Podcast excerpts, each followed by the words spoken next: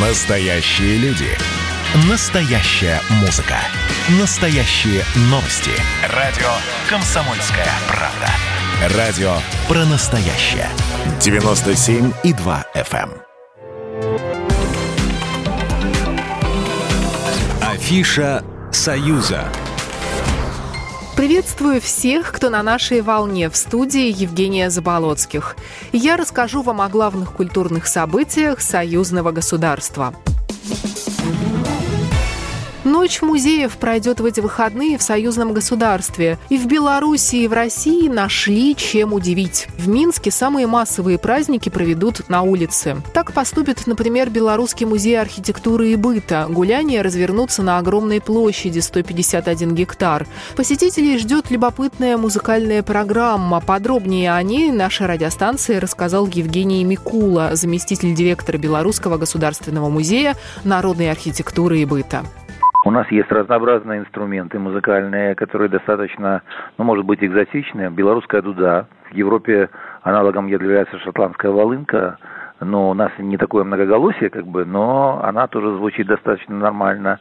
Народная скрипка. Ну и наши девчонки хорошо поют.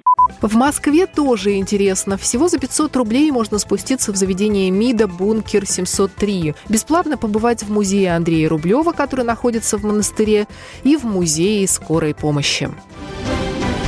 Гастроли. Российский ансамбль «Березка» выступит в Минске. Концерт состоится 16 мая. Он пройдет во Дворце Республики. Ансамбль «Березка» признан национальным достоянием России. В Беларуси он, конечно, покажет хореографические постановки народной артистки Надежды Надеждиной.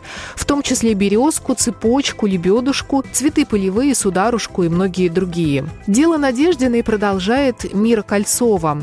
Больше 70 лет «Березка» рассказывает миру о том, что такое красота по-русски.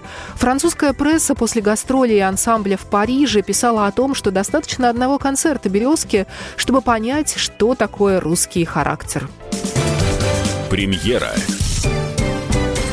Премьера российско-белорусского спектакля про Витю Перестукина состоится в Минске. Постановку покажут в воскресенье 16 мая в Театре кукол. В основе советский мультфильм «В стране невыученных уроков». Режиссер-постановщик, обладатель национальной театральной премии Беларуси Игорь Казаков. Художник-постановщик россиянка Татьяна Нарсисян. И в ее послужном архиве российская театральная премия «Золотая маска». Главный герой – школьник Витя Перестукин. Ходить в школу и делать уроки ему скучно. Но однажды Витя попадает в сказочную страну, где оживают учебники, запятые, глагол, а домашний кот Кузя умеет говорить. В следующий раз спектакль покажут в Минске 6 июня. Программа произведена по заказу телерадиовещательной организации Союзного государства. Афиша «Союза».